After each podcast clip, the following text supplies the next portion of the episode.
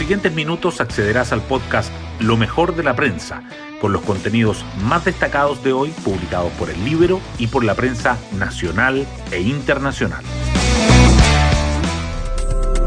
Buenos días, soy Magdalena Olea y hoy jueves 22 de julio les contamos que mientras la Convención Constitucional aprueba los objetivos de su Comisión de Derechos Humanos y discute una nueva propuesta para elegir las siete vicepresidencias adicionales, la carrera presidencial sigue trayendo novedades con la atención a la centroizquierda en medio de la espera por el anuncio de Yana Proboste y de los llamados a bajar la candidatura de Paula Narváez. El Congreso además retoma el protagonismo con la aprobación del matrimonio igualitario en el Senado y con la acusación constitucional al ministro de Educación Raúl Figueroa que la UNESCO califica de incomprensible, según reseña El Libero. Las portadas del día. Por segundo día consecutivo, los titulares principales de los diarios abordan temas completamente diferentes. El Mercurio destaca que la Convención Constitucional fija los objetivos de su Comisión de Derechos Humanos y le encarga ideas y medidas genéricas de reparación. La tercera resalta que los subsidios al empleo superan los 800.000, que el 7% de las empresas lo ha usado y que el 41% se otorgó a mujeres. Y el diario financiero subraya que el gobierno busca ampliar el impuesto específico a las bebidas energéticas, hidratantes y néctares. La situación de la pandemia igualmente sobresale. El Mercurio dice que el gobierno se aprestaría a permitir los viajes al extranjero de las personas que cuenten con su pase de movilidad. La tercera agrega que la rusa Sputnik es la sexta vacuna aprobada en Chile y que solo el 1% de la población está en cuarentena, la menor cifra de toda la crisis. Y dedica su foto principal al regreso de los museos en fase 3. La carrera presidencial también sigue presente.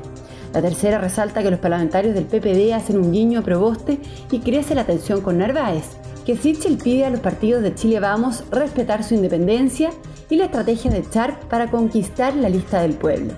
El líder entrevista a Garretón por la comparación entre el MAPU y el Frente Amplio. Cuesta, a una distancia de 52 años, decir que se parece, dice. Por otra parte, el Mercurio y el diario financiero coinciden en subrayar la crisis del agua, el primero dice que la prolongada sequía en la zona central eleva la presión sobre las faenas mineras y las empresas encienden las alarmas. El segundo agrega que la profundización de la sequía lleva a distintas industrias a subir las alertas y a reforzar los planes de acción. El Mercurio destaca además el inicio de los Juegos Olímpicos de Tokio, la fiesta que sobrevivió a la pandemia, así como las grandes disputas que se darán en Japón y las estrellas que las protagonizarán y el poder femenino en el Team Chile. Las mujeres encabezan una delegación récord. Temas del libro. La periodista del libro Daniela Vaz nos cuenta la postura de la UNESCO por la acusación constitucional al ministro de Educación. Mientras un grupo de parlamentarios de oposición impulsa en el Congreso una acusación constitucional en contra del ministro de Educación, Raúl Figueroa, hay quienes respaldan su gestión y buscan establecer la presencialidad como regla general. Es el caso de Claudia Uribe, directora de la Oficina Regional de Educación de la UNESCO, quien señala que desde su perspectiva es incomprensible esta acusación. De hecho, afirma que el ministro está haciendo la tarea que le corresponde. La crítica a la acusación es compartida por otras de las más de 10 autoridades que suscribieron a una carta en el Mercurio, pidiendo que la presencialidad sea la regla general. Un 80% de los alumnos de tercero y cuarto medio vio perjudicado su proceso de aprendizaje por no asistir al colegio, y la prevalencia de obesidad en escolares aumentó de 23,5% a 25,4% entre 2019 y 2020. Pueden encontrar esta nota en www.ellibero.cl. Hoy destacamos de la prensa. La Convención define objetivos de la Comisión de Derechos Humanos y propone medidas genéricas de reparación. Para el nombre de la instancia se impuso la propuesta de la lista del pueblo y de los pueblos originarios, pero a la hora de fijar los objetivos específicos de la Comisión, concitó apoyo a la del colectivo socialista. Fuera quedó, por ejemplo, la idea de hacer un catastro de los presos políticos.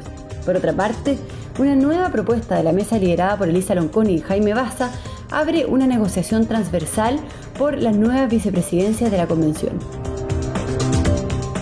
Los parlamentarios del PPD hacen un guiño a Proboste y crece la tensión con los partidarios de Narváez.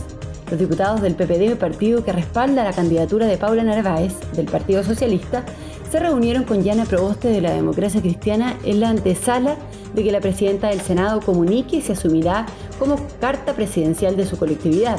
Además, los senadores Jorge Pizarro y Jaime Quintana apuntaron a que la banderada del PS decline su postulación. Narváez emplazó a quienes en el PS quieren bajarla. Si son de mi partido, que me lo digan en la cara, dijo.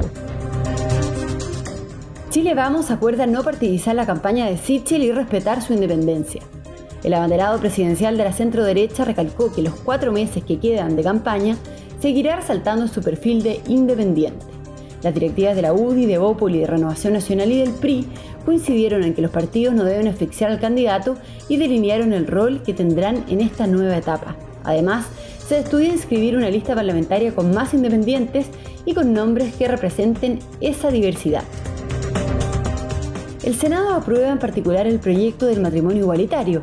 El proyecto, visado por 28 votos a favor y 14 en contra, modifica diferentes cuerpos legales para regular en igualdad de condiciones el matrimonio de parejas del mismo sexo. El trámite de la iniciativa presentado por la ex mandataria Michelle Bachelet en 2017 se aceleró luego de que el gobierno le pusiera suma urgencia en junio, como anunció el presidente Piñera durante su última cuenta pública. Y nos vamos con el postre del día.